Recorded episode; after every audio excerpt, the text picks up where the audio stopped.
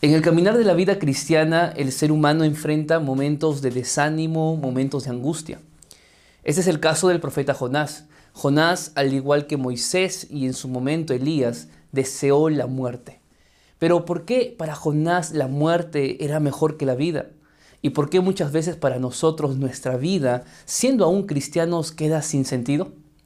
En la lección para esta semana vamos a estudiar a la luz de la Biblia y a través de la historia de Jonás cómo el ser humano puede ir tan lejos de Dios y experimentar cosas desagradables en su vida viviendo sin esperanza y sin descanso. Pero al mismo tiempo encontraremos lecciones que nos ayudará a vivir esta vida rumbo al cielo con esperanza y con mucho ánimo. Así que quédate conmigo. Aquí iniciamos el comentario de la lección número 12.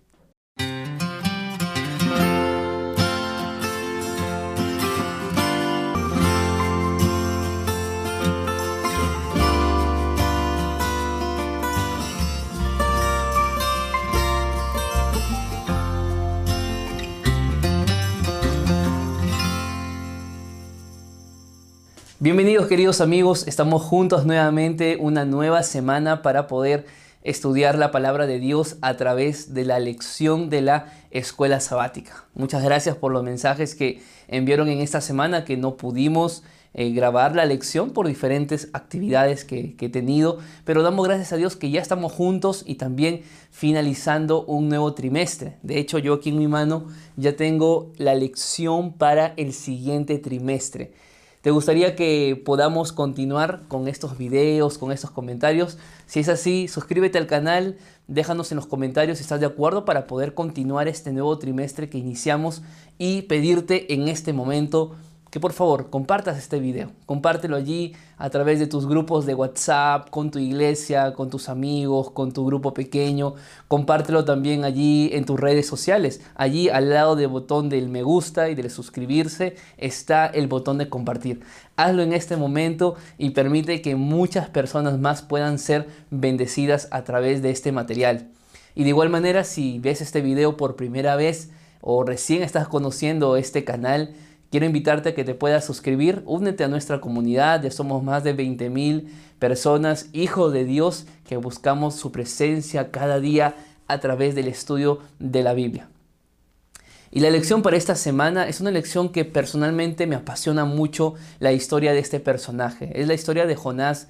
Eh, vamos a analizar en esta semana los cuatro capítulos de Jonás y ver cómo en cada uno de estos capítulos nosotros podemos vernos a través de sus actos, a través de su forma de vivir, a través incluso de su carácter. Y sobre todo vamos a entender que la misericordia de Dios por sus hijos es tan grande que Él siempre nos va a dar una segunda oportunidad. Así que, sin más, empecemos con nuestro desarrollo día por día.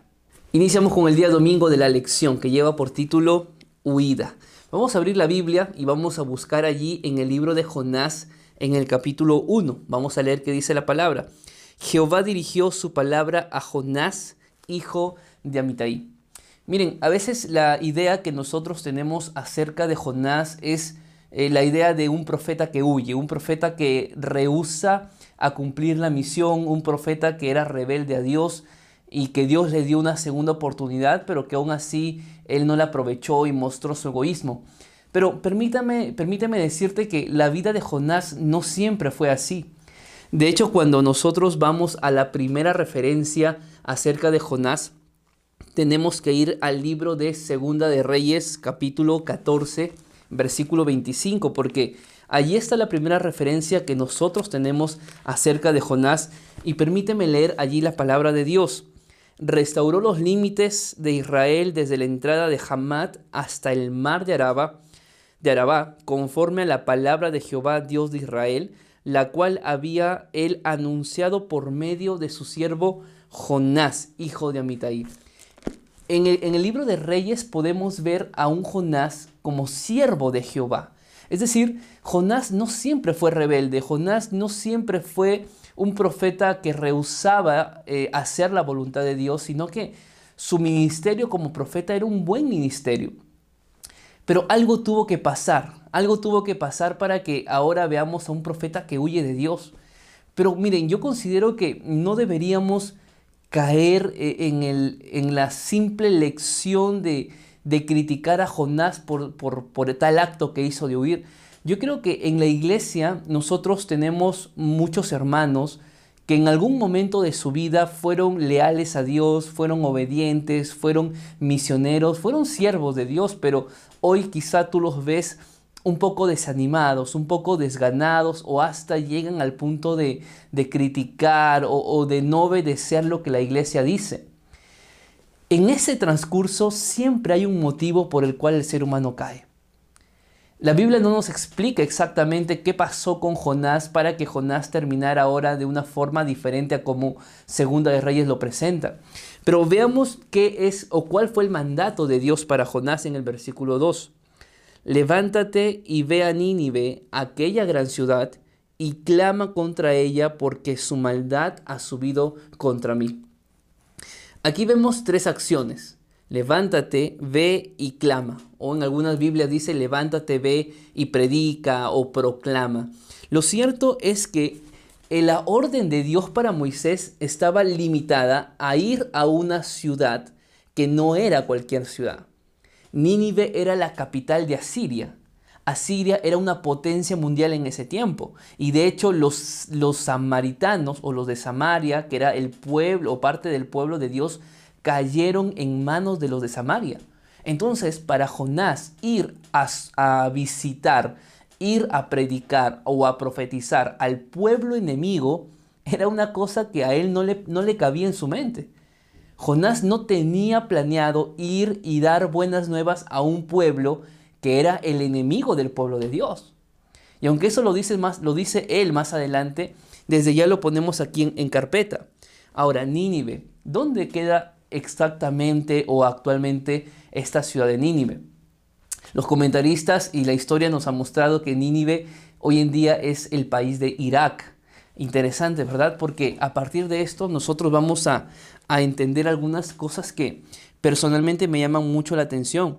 Ya está claro que Nínive er, era una ciudad malvada, pero aún así Dios tenía amor por esa ciudad que no era parte de su pueblo, de la misma forma como Dios tiene amor por sus hijos o por las personas que aún no son parte del pueblo de Dios. Pero Jonás en el versículo 3 nos muestra lo que hace. Él se levanta, pero él se levanta para huir de la presencia de Jehová a Tarsis. Él debía ir a Nínive, pero él se levanta y la Biblia dice que él intenta huir de la presencia de Jehová. Cuando tú lees en el libro de Salmos 139, versículos 7 al 10, allí el rey David en ese salmo escribe y se hace una pregunta así. ¿Quién puede huir de la presencia de Jehová? Si voy hasta los cielos, si voy hasta tal lugar, no, no puedo esconderme de Dios.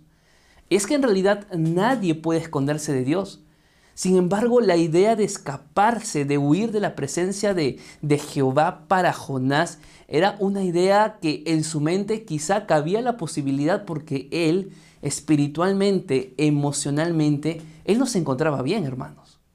Y les digo esto porque a veces el ser humano actúa hoy en día como si fuera algo normal las decisiones que toma, pero en realidad está hundido en el mundo de la depresión, hundido en el mundo de la angustia y cree que lo que hace es normal, pero cuando sale de ese estado, cuando sale de, ese, de ese tiempo de vida en depresión, se da cuenta que su estilo de vida en la cual estaba sumido era contraria a lo que Dios quería.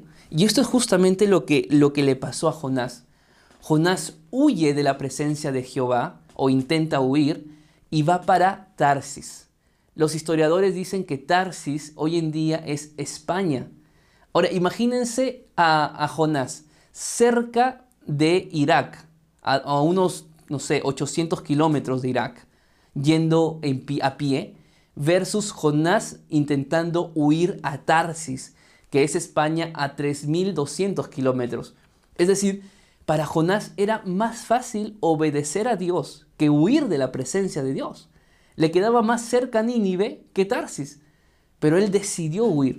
Ahora, vamos a hacer aquí un resumen de, esta primera parte, si no, yo voy a extenderme mucho, pero si quieres eh, que haga un video específicamente hablando de este capítulo 1, me gustaría hacerlo porque hay muchas verdades que podemos aprender aquí. Lo cierto es que el versículo número 5 dice que hubo una gran tempestad. Y en esa gran tempestad donde parecía que la nave se iba a partir, mm, eh, Jonás había bajado al interior para descender a dormir.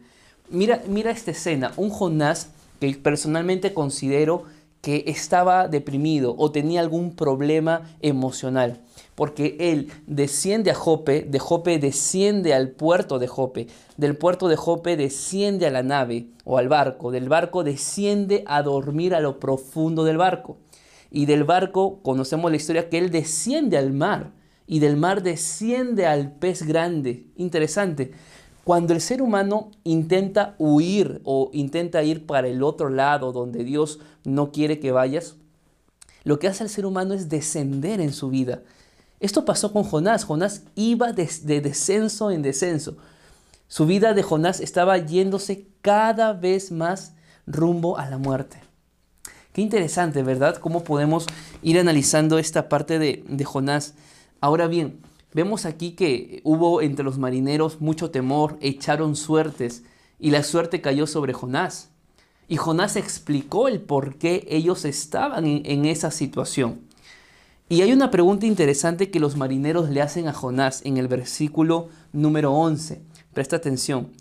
¿Qué haremos contigo para que el mar se aquiete? Ya sabían que la responsabilidad era de Jonás, que por la culpa de Jonás había una gran tempestad y todos iban a morir.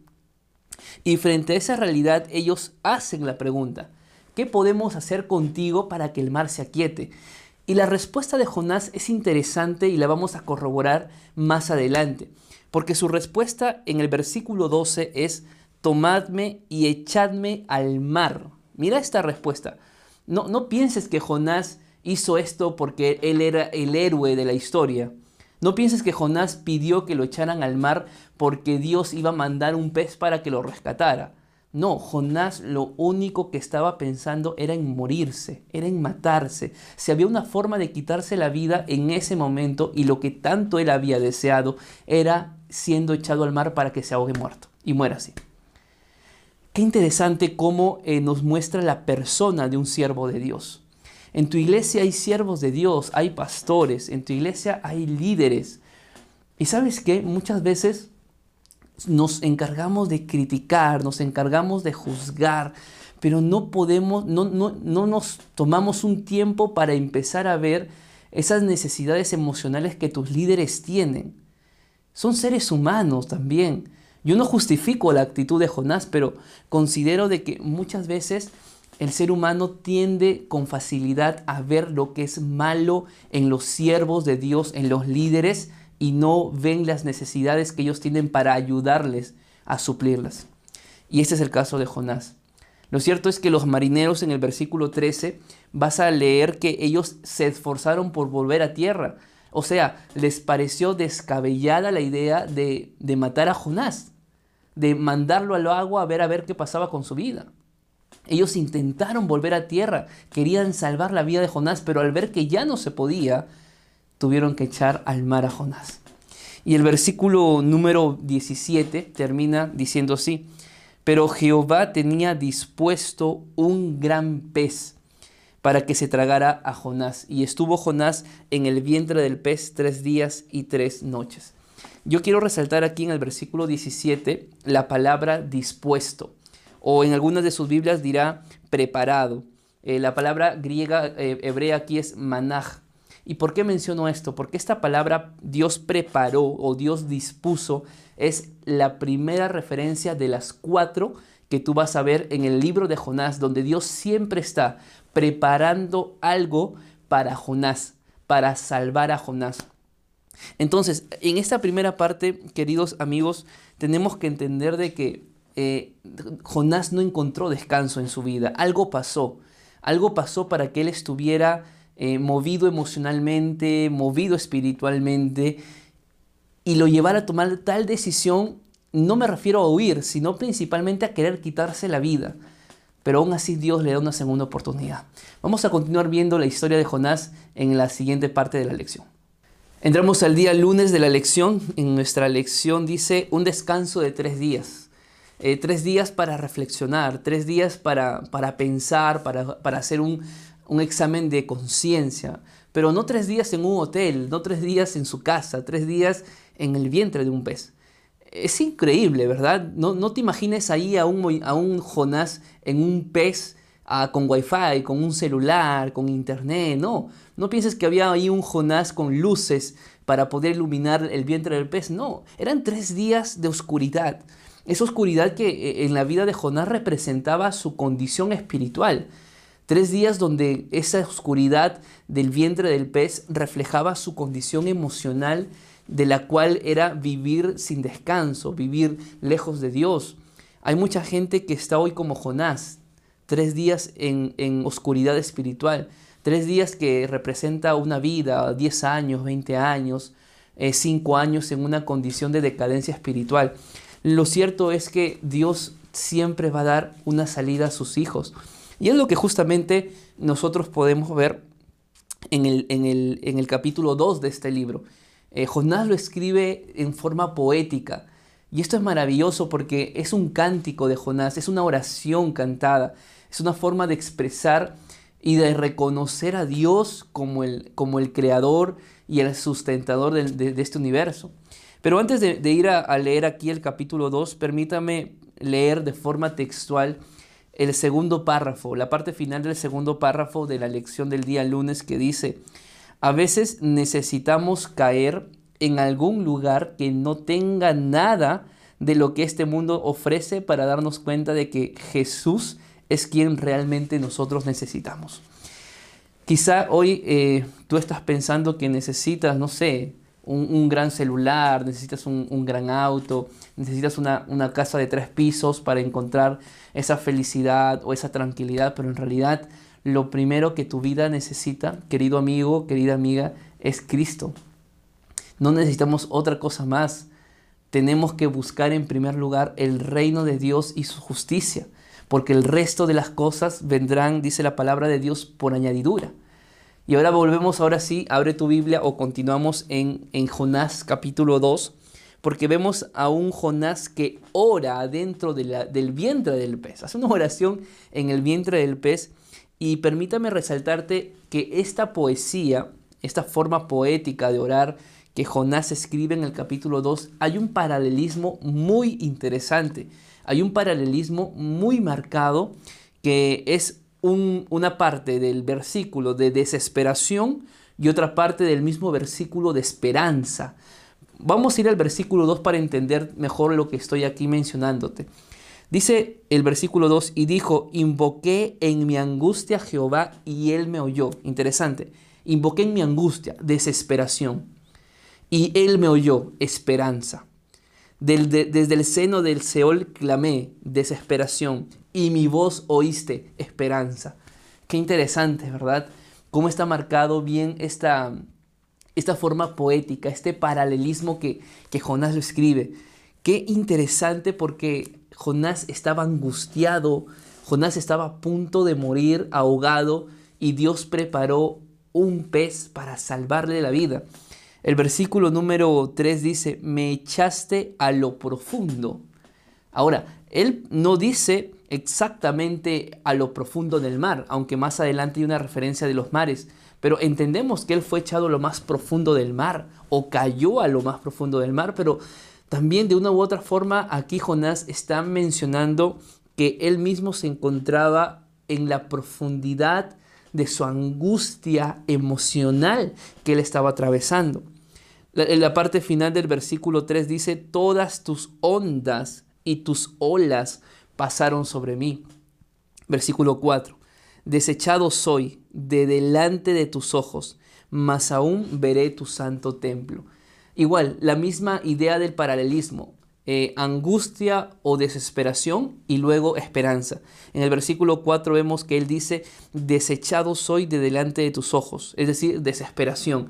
Pero luego dice, más aún veré eh, tu templo, esperanza. Y esta parte del templo, sin lugar a dudas, marca el, la parte central de la oración de Jonás, el templo, el santuario. Aquí Jonás tenía una referencia del santuario, porque el santuario era parte de los judíos, era parte de su historia. Sin embargo, aquí Jonás no está hablando del santuario del Antiguo Testamento. Jonás aquí está hablando acerca del santuario celestial, aquel lugar donde hoy en día el ser humano también puede encontrar paz y puede encontrar descanso. Ese santuario celestial en el cual Cristo eh, asume una función de sumo sacerdote e intercede por nosotros como pecadores y está dispuesto a darnos su perdón. Hoy en día la gente vive sin descanso, la gente vive sin esperanza porque no tiene a Dios en su corazón, no tiene a Dios en su vida, no, no conoce al sumo sacerdote de la palabra de Dios. Tú no puedes vivir más en desesperación. Tienes que aprender a encontrar gozo y paz si es que entiendes que aquel que está en el cielo está dispuesto a perdonarte tus pecados. Por eso Jonás al decir que él vería el santo templo, él está diciendo que en Cristo encontraría perdón para su pecado que estaba cometiendo. Él sabía que sería salvo por Cristo, ese Cristo que está en el santo templo en, el cielo, amigos. Y es por eso que la parte final del capítulo 2 nos dice lo siguiente en el versículo 9. Mas yo con voz de alabanza y, y te ofreceré sacrificios, cumpliré lo que te prometí. La salvación viene de Jehová. Más allá de, de, cómo él actuó en el capítulo 3 o en el capítulo 4, sí quisiera mencionar que él entendió su salvación. Su salvación viene de Jehová. Eh, su salvación venía del santuario celestial. Nuestra salvación también viene del santuario celestial. Y cuando el ser humano comprende esto, vive con voz de alabanza, vive para adorar completamente al Señor. Pero cuando el ser humano no entiende lo que Dios hace por uno, el ser humano no valora el sacrificio de Cristo. El ser humano no valora la muerte de Jesús y hace una vida como quiere, como puede, sin importarle su futuro. Esto es lo que Jonás nos enseña en esta segunda parte de la lección. Ese descanso de tres días fue necesario para que su vida vuelva a tener un poco de sentido. Interesante, ¿verdad? Hasta aquí hemos visto el capítulo 1, el capítulo 2. Eh, hay muchas cosas más que podemos analizar, amigos queridos, pero en este video no se va a poder. Sin embargo, yo te invito a que hagas un estudio personal, que ores a Dios y que te ayude a comprender estas verdades que pueden ser de nuestra vida en este libro de Jonás.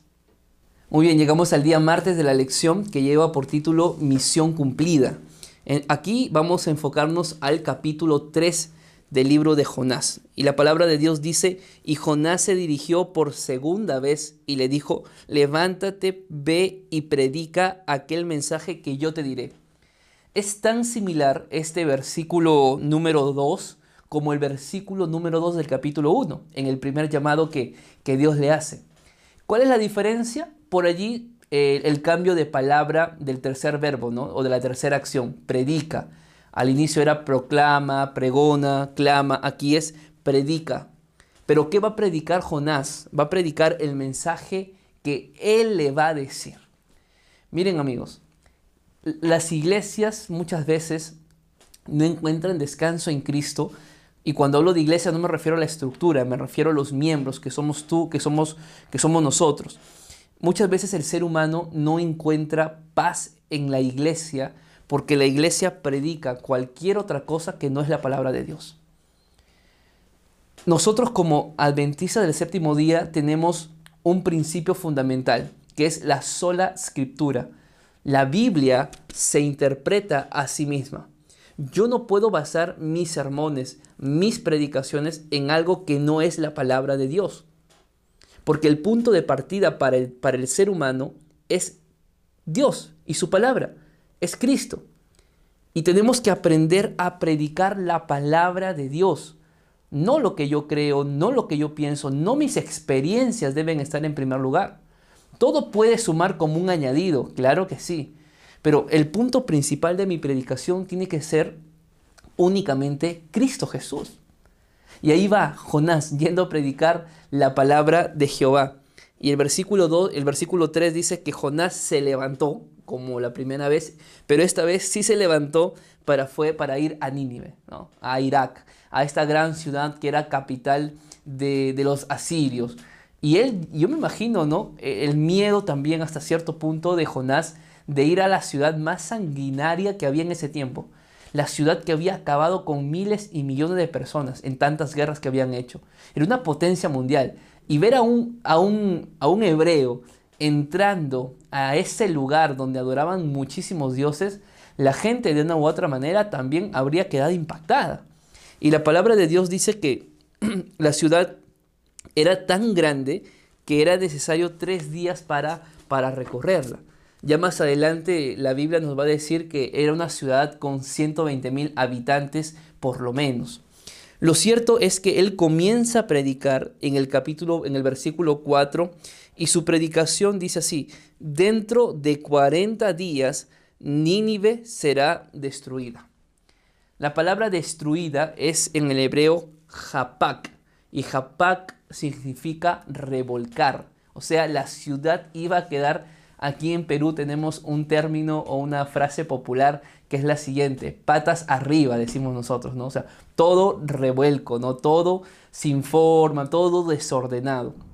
Lo cierto es que Nínive iba a ser destruida completamente.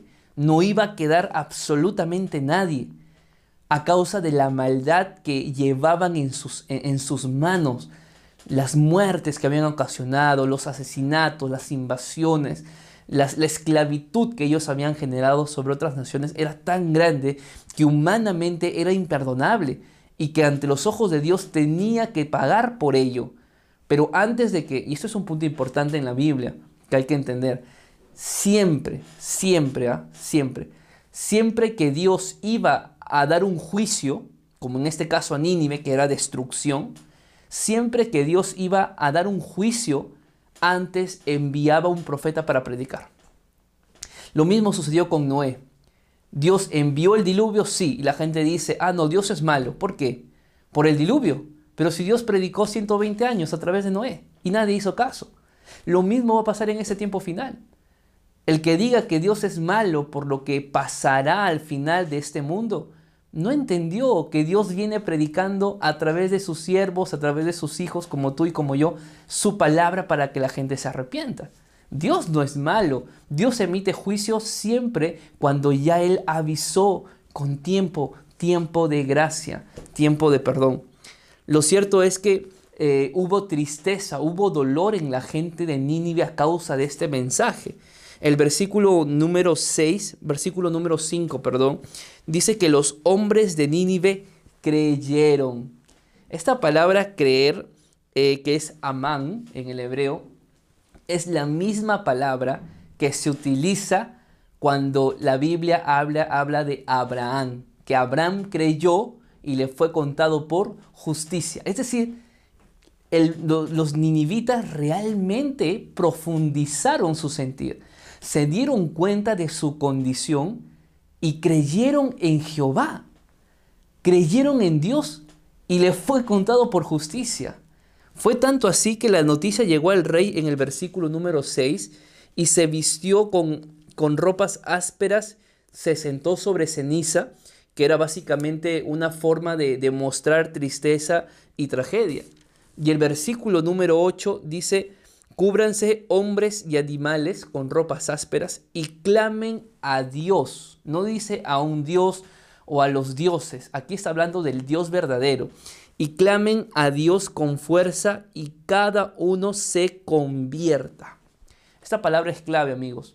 El ser humano encuentra descanso real en su vida, no cuando siente vergüenza por su pecado, sino cuando cambia, cuando se reforma. Porque de qué te sirve pedirle perdón a tu esposa luego de que la golpeaste si vas a volver a hacerlo. ¿De qué te sirve eh, pedirle perdón a tus hijos si de, de, haberlos castigado con una vara, con un, no sé, con una correa, haberle jalado las orejas, haberle golpeado con la palma de la mano, si luego vas a volver a hacerlo? Eh, la vida cristiana no se trata de sentir dolor, de sentir pesar, se trata de cambiar, de convertirse, de, de autorreformarse. Ese es el verdadero cambio que la Biblia nos enseña. Y el versículo 10 dice, y vio Dios lo que hicieron, que se convirtieron de su mal camino y se arrepintió del mal que había anunciado hacerles y no llegó a. Así como Dios mostró misericordia con Jonás y le dio una segunda oportunidad, Dios mostró misericordia con Nínive y les dio una segunda oportunidad. Y permíteme decirte hoy que Dios también te da una segunda oportunidad para que también descanses en sus brazos, para que no sigas corriendo en este mundo desesperado, desesperada, sino para que encuentres un verdadero descanso en Cristo Jesús. Entramos al día miércoles de la lección que lleva por título Un misionero enojado y sin descanso. Bueno, este es el desenlace de la historia de, Jonás, de la vida de Jonás y del libro que él escribió en el capítulo 4. Dice, pero Jonás se disgustó en extremo. Qué interesante. Se disgustó en extremo y se enojó. La pregunta es, ¿por qué se enojó Jonás? Porque Dios salvó a Nínive. Interesante, ¿no? Y aquí Jonás empieza a explicar los motivos por el cual él se molesta, pero permítame, permíteme leerte eh, o decirte algunas cosas que yo apunté aquí en mi Biblia eh, acerca de esta palabra disgustar. Disgustó es la palabra jaraj y significa estar caliente o encenderse. O sea, Jonás estaba molestísimo, estaba encendido en ira. Él no, él no es que estaba eh, incómodo, no estaba de acuerdo con Dios, él estaba encendido en ira. Su egoísmo salió a relucir, su falta de amor por la gente, su prejuicio por las personas, salió a relucir. Y en el versículo 2 dice que oró a Jehová, así molesto, así caliente, encendido en ira. Jonás ora, ora a Dios y, le explica, ¿no? Y le dice el por qué Jonás había huido al inicio. Y él termina diciendo, yo huí porque sabía que tú eres un Dios, de, un Dios clemente, piadoso, tarde para, para la ira y grande en misericordia. Y por eso se fue. El problema de Jonás es que él estaba preocupado por su reputación, por cómo él iba a quedar delante de los demás, porque él había profetizado y, ahora su reputación en qué quedaba.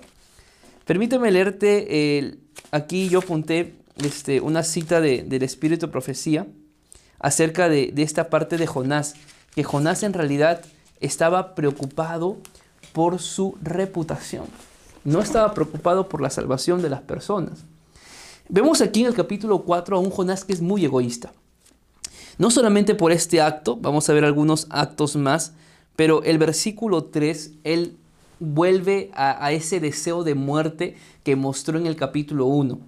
Y dice el versículo 3, ahora pues Jehová, te ruego que me quites la vida, quítame la vida, porque mejor me es la muerte que la vida. ¿Quién en un sano juicio, en una estabilidad emocional y espiritual, pensaría de que la muerte es mejor que la vida? Nadie. Había un problema con Jonás. No tenía paz, no tenía descanso. Y Jonás eh, y Jehová trata de calmar la ira de Jonás y Jonás en el versículo 5 sale de la ciudad, mira esto, sale de la ciudad y acampa, acampa, pone su tienda, acampa, acampa y se hizo una enramada, ¿no? Y se sentó a su sombra para ver qué sucedería con la ciudad. O sea, Jonás sale de la ciudad molesto y alguien dirá, ¿para qué acampa Jonás? Porque él quería ver si Dios cambiaba de opinión. Dios quería ver si realmente, eh, eh, Jonás quería ver si realmente Dios los iba a destruir. yo imagino a un Jonás pensando y diciendo, bueno, he caminado tres días, he predicado tanto, por favor Dios, haz lo que tienes que hacer. Por las puras yo no vine hasta acá. Y ahí Jonás se sienta y a ver qué pasa con la ciudad. Y el, y el versículo 6 dice, y Jehová dispuso, preparó nuevamente. Así como Dios dispuso un gran pez, ahora Dios preparó una calabacera una calabacera grande, un gran árbol, para que le diera sombra. Y Jonás se alegró mucho. Miren esto. Jonás se alegra por la calabacera, pero no se alegra por la salvación de los ninivitas. Jonás estaba más preocupado por él que preocupado por los demás. Y muchas veces en la iglesia tenemos ese problema. Estamos más preocupados por nosotros mismos que por los demás. Estamos más preocupados porque nosotros seamos una estrella en la iglesia y menos preocupados por los que sufren dentro de la misma iglesia. Aquellos que tienen un hogar destruido, aquellos que tienen a sus hijos desamparados, aquellos que tienen que buscar pan para poder comprar o tienen que trabajar para comprar las pastillas, la medicina que, la familia necesita. El ser humano es muy egoísta. Y aquí vemos ese ejemplo. Un, Jonás que, que está más preocupado por él que por la salvación de los ninivitas. Y allí en el versículo 7 dice que al amanecer del día siguiente, Dios dispuso, preparó otra vez, preparó un gusano y dañó esa calabacera y se secó.